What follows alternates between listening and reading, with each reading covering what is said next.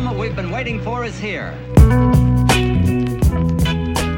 Olá, bem-vindo à sétima temporada do PQU Podcast, o podcast para psiquiatras em formação. Aqui é evidência com opinião. Eu sou Luiz Alberto Etten e é uma satisfação tê-lo como ouvinte. Giovanni Stangelini é um dos grandes defensores da psicopatologia nos dias de hoje. Ele é professor de Psicologia Dinâmica e Psicopatologia da Universidade G. D'Annunzio, em Chieti Scalo, cidade que fica na região de Abruzos, a leste de Roma, entre os Apeninos e o Mar Adriático. Eu o conheci na 17ª Conferência Internacional sobre Filosofia, Psiquiatria e Psicologia, ocorrida em Frutilar, na Patagônia chilena, em outubro de 2015. É um sujeito simpático, bem-humorado e bastante acessível. Pois bem, esse episódio do PQ Podcast baseia-se em artigos e livros dele e de outros professores de peso na área. Thomas Fuchs, do Departamento de Psiquiatria Geral da Universidade de Heidelberg, na Alemanha, Bill Fulford, da Faculdade de Filosofia da Universidade de Oxford, na Inglaterra, nosso colega Guilherme Messas, do Departamento de Saúde Mental da Faculdade de Ciências Médicas da Santa Casa de São Paulo, e Andrea Fiorillo, do Departamento de Psiquiatria da Universidade de Nápoles, na Itália. Com a ajuda deles, eu vou definir o que é psicopatologia, para, em seguida, apresentar e justificar cinco razões pelas quais um psiquiatra deve estudá-la com dedicação e incansavelmente. Depois me diga se eu fui convincente. Antes de começar, entretanto, eu preciso dizer, eu preciso repetir, que o PQU Podcast é uma iniciativa do Vinícius e minha, cujo objetivo é divulgar informações de interesse para o psiquiatra em formação. Com o número crescente de ouvintes, é importante que isso seja dito. Quem nos escuta há tempos já está ciente de que fazemos esse trabalho com recursos próprios, mas os que chegaram agora talvez não tenham essa informação, que prezamos muito. Muito bem. O que é psicopatologia? Sabia que o modo como o, esse vocábulo é comumente utilizado hoje em dia não mais guarda relação com seu sentido original? Pois é. Por isso eu vou começar falando do significado vulgarizado e empobrecido do termo, presente em artigos científicos publicados em revistas de grande impacto, se referindo à sintomatologia ou à doença mental. Um exemplo? Pois não. No título A psicopatologia do transtorno alimentar não prediz a gravidade do sobrepeso em pacientes que procuram tratamento para emagrecer, de artigo de Castellini e colaboradores publicado na Comprehensive Psychiatry em 2008, o sentido, como se observa no texto, é de observação empírica de sintomas. No caso, a qualidade, a quantidade e a intensidade da sintomatologia. De bônus, um exemplo do outro sentido em que o termo tem sido utilizado. A linha fina do artigo de Dean Keith Simonton, publicado no Psychiatric Times em 2005, é: Desde a antiguidade, pensadores têm associado criatividade e psicopatologia, a clássica ideia do louco genial. Segundo Stangelini, esse uso do termo psicopatologia é trivial porque ignora a origem e a história da disciplina denominada psicopatologia, é mal definido e se sobrepõe a outros conceitos, negligencia distinções epistemológicas básicas e esquiva-se, distancia-se do problema de definir a natureza das entidades que são diagnosticadas e classificadas. Além disso, Psicopatologia é tida por alguns como uma espécie de seita, completamente ultrapassada em tempos de neurociências, e celebra o dogma de que a psiquiatria deveria ser parte das ciências humanas e não das biomédicas. Simplificações e preconceitos à parte, a psicopatologia é o discurso, logos, sobre os sofrimentos, patos, que afetam a mente humana, psique Vou repetir. A psicopatologia é o discurso sobre os sofrimentos que afetam a mente humana. Ela traz à tona o objeto primário, embora não exclusivo, da psiquiatria. As experiências anormais do paciente vividas em perspectiva de primeira pessoa, integradas em formas de existência anômalas, estruturadas de acordo com padrões de significado inusuais. Mas então, em que sentido utilizarei psicopatologia aqui? Boa pergunta, cuja resposta curta é: no sentido da disciplina que estuda os fenômenos que ocorrem nos transtornos mentais. Essa resposta pode ser ampliada com a informação de que, tecnicamente, a psicopatologia tem três subdivisões: descritiva, clínica e estrutural. Para que a resposta seja completa, contudo, precisa ser acrescida da relevância da psicopatologia para a psiquiatria, na medida em que ela fornece uma linguagem comum para os psiquiatras, é a base para o diagnóstico e classificação dos transtornos mentais e torna possível a compreensão das experiências pessoais dos nossos pacientes. Só para situá-lo melhor, caro ouvinte, eu vou detalhar cada uma das três divisões da psicopatologia. A psicopatologia descritiva, chamada por Karl Jaspers de fenomenologia, foi assim definida no seu grande livro Psicopatologia Geral. A disciplina que fornece descrição concreta dos estados psíquicos que os pacientes experimentam. Fica a lembrança de que o Psicopatologia Geral foi tema do episódio 25 do PQ Podcast. Muito mais recentemente, Andrew Sims na terceira edição do seu espetacular Symptoms in the Mind, de 2003, define psicopatologia descritiva como a descrição precisa e a categorização das experiências anormais relatadas pelo paciente e observadas pelo seu comportamento.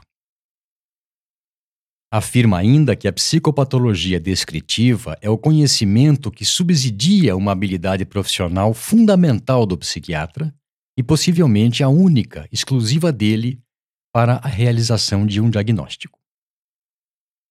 Stangelini faz uma analogia da psicopatologia descritiva com uma enorme dissecção, mas minuciosa, do que o paciente tem em sua consciência com vistas a traduzir sua subjetividade em algo inteligível. O objetivo da psicopatologia descritiva é o estudo sistemático das experiências conscientes, ordenando-as, classificando-as e descrevendo-as em terminologia válida e confiável. Tal tarefa depende, em primeiro lugar, da escuta genuinamente interessada e empática e também da observação do paciente, sem se deixar contaminar por especulações etiológicas, construções psicológicas ou interpretações teóricas. Já a psicopatologia clínica é essencialmente voltada para a identificação de sintomas significantes em termos de distinções nosográficas. É o elo de ligação entre a psicopatologia descritiva e a nosografia. E, por fim, a psicopatologia estrutural assume que os múltiplos fenômenos de um dado transtorno mental formam um todo coerente, interligado e interrelacionado. Uma estrutura, enfim, cujo significado, cuja pertinência emerge das ligações internas desses elementos e que permitiria, uma vez identificada, um nível mais geral, mais global de conhecimento. Muito bem, feita essa introdução, passemos às razões pelas quais o psiquiatra deve estudar psicopatologia. De acordo com Giovanni Stangelini e Andrea Fiorillo, elas são pelo menos cinco. A primeira é que, por intermédio dela, é que o psiquiatra adquire um método que o capacita a capturar, apreender a totalidade da experiência do paciente inclusive nas suas nuances mais sutis, o que é a essência da psiquiatria, seu objetivo maior de estudo. Essa caracterização é, até o momento, a única maneira de se fazer diagnóstico seguro que fundamente o encaminhamento terapêutico de um paciente em particular. Isso porque, mesmo com os avanços tecnológicos, as vivências pessoais íntimas, subjetivas, são muito mais reveladoras, importantes para a compreensão do que se passa com o paciente, do que qualquer outro tipo de sinal ou sintoma, aí incluído os comportamentais. É pelo que eu acabei de falar que a psicopatologia não pode ser reduzida à sintomatologia do paciente. Lembro-me, por exemplo, de paciente que recebi para primeiro atendimento depois que ela havia sido diagnosticada como tendo transtorno bipolar, no momento em fase de depressão bipolar. Uma moça tímida, acanhada, bastante deprimida, abatida, desmoralizada, como diria Jerome Frank em Persuasão e Cura, depois dos vários insucessos terapêuticos acompanhados de efeitos colaterais, cujos resquícios ainda eram visíveis ela estava acima do peso, com a pele oleosa e cabelos ralos e finos. Você sabe com base em que foi feito o diagnóstico de transtorno bipolar numa moça de 28 anos, que para mim carrega um transtorno de ansiedade social desde o início da adolescência e que se complicou com depressão? Simples. No fato de que dois anos atrás, iludida pelas promessas de um estrangeiro que ela conheceu pela internet, Promessas essas que reforçaram o sonho que ela tinha de ir completar seus estudos no exterior fizeram com que ela viajasse para fora do país. O primeiro colega que diagnosticou o transtorno bipolar entendeu que era indicativo de hipomania ela estar feliz e excitada antes de ir. Ele não levou em conta que a empreitada tivesse sido planejada, aprovada pelos pais e parentes que até a ajudaram e que infelizmente deu errado. Para ele, ela ter feito algo que destoava da rotina habitual, incompatível com o jeito de ser dela, bastou para que o diagnóstico errôneo fosse feito. E depois, já que a resposta terapêutica não foi boa, o quadro passou a ser considerado refratário ao tratamento.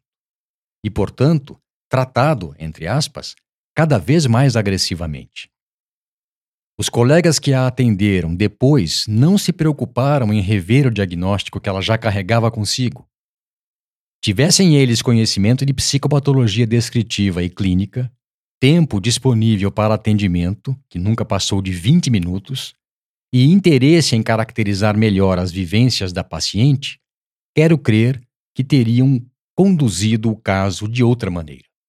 A segunda razão para se estudar psicopatologia é que ela permite o entendimento de que as queixas e sintomas do paciente não são isoladas, independentes, nem mutuamente exclusivas, mas sim parte de um todo, de uma estrutura personalizada de experiências, crenças, ações e reações, trespassada por detalhes biográficos.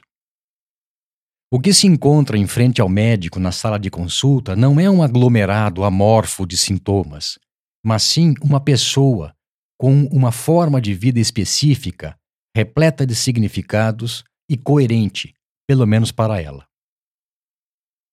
A terceira razão para se estudar psicopatologia reside no fato de que ela contribui para a explicação causal de fenômenos psíquicos anormais, na medida em que ajuda na sua caracterização precisa. Afinal, qualquer fenômeno ou grupo de fenômenos, para ser explicado, precisa ser descrito o mais detalhadamente possível. A quarta razão é que é por intermédio da psicopatologia que se concebe os sintomas mentais como o resultado da relação da pessoa com os fenômenos anormais que ela vivencia. Os sintomas mentais não são somente manifestações de anomalias neurobiológicas ou de circuitaria cerebral, mas sim fenômenos que possuem significado e entendimento singular para cada pessoa. É a psicopatologia que permite a preservação da identidade da pessoa que sofre, ao mesmo tempo em que, na sua vertente clínica, contribui para o aprimoramento da nosologia psiquiátrica. Por fim, A quinta razão para se estudar psicopatologia é que ela contempla a necessidade de se levar em conta o histórico de vida e o background da pessoa como contexto no qual ela constrói o significado de suas vivências psíquicas anormais, parte inerente de avaliação psiquiátrica bem feita. Muito bem. Apresentadas e descritas cinco das várias razões para que se estude psicopatologia, disciplina que descreve o método mais seguro e eficaz de avaliação da subjetividade humana anormal e dá sentido a ela de forma a nos aproximar do paciente e de fazer diagnósticos mais precisos e mais aprofundados, encaminhamos-nos para o encerramento desse episódio. Antes disso, porém, caso você ainda não esteja convencido pelos argumentos de que já me vali, permita-me insistir na ideia de que a psiquiatria precisa muito da psicopatologia. E, por extensão, nós, psiquiatras, também. É coisa rápida. Em cinco minutos dou conta disso. Vamos lá. A psiquiatria é uma especialidade médica que está bem atrasada em relação às demais em termos de validade e confiabilidade de diagnósticos. E a psicopatologia é a ferramenta mais eficaz para a compreensão e classificação dos quadros que ainda não podem ser definidos em termos neuropsiquiátricos como doenças. A psiquiatria é uma especialidade médica heterogênea que exige de seus praticantes uma visão ampla e plural do seu objeto de estudo, o ser humano que sofre em função de fenômenos mentais anormais. E a psicopatologia é a linguagem comum que permite a comunicação eficaz dos clínicos e pesquisadores que lidam com transtornos mentais. Psiquiatria é a especialidade médica que lida com a experiência subjetiva anormal e de cujo desenvolvimento se espera a construção de sistemas de identificação e classificação confiáveis dessas experiências anômalas. A psicopatologia pode ser entendida como a ponte entre as ciências humanas e clínicas, fornecendo as ferramentas necessárias para que se compreenda melhor o sofrimento mental. A psiquiatria lida com a subjetividade humana anormal, e a psicopatologia tenta definir o que é anormal e identificar que elementos da vida mental continuam íntegros no contexto da doença. Psiquiatria tem a ver com cuidar das pessoas que têm transtornos mentais e não de julgá-las, marginalizá-las, puni-las ou estigmatizá-las. Muito pelo contrário. Psicopatologia conecta compreensão e cuidado adequado e busca estabelecer sistema metodológico e ético para tal. Por fim, a psiquiatria, pelo menos a que é praticada com qualidade, busca compreender a relação entre a experiência subjetiva da pessoa com o funcionamento do conjunto mente-cérebro. E a psicopatologia busca compreender, dar um significado, tanto quanto explicar as relações de causalidade os fenômenos psíquicos anormais. O conhecimento de psicopatologia básica é pré-requisito para a pesquisa de mecanismos etiológicos de sintomas e síndromes psiquiátricas. Agora sim, finito. Um abraço e até a próxima.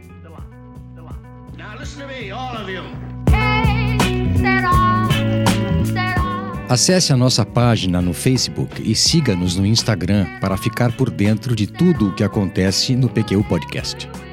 Confira em www.pqpodcast.com.br todos os episódios já publicados, com as respectivas referências, organizados por data, autor e sessão. Agradecemos a sua atenção.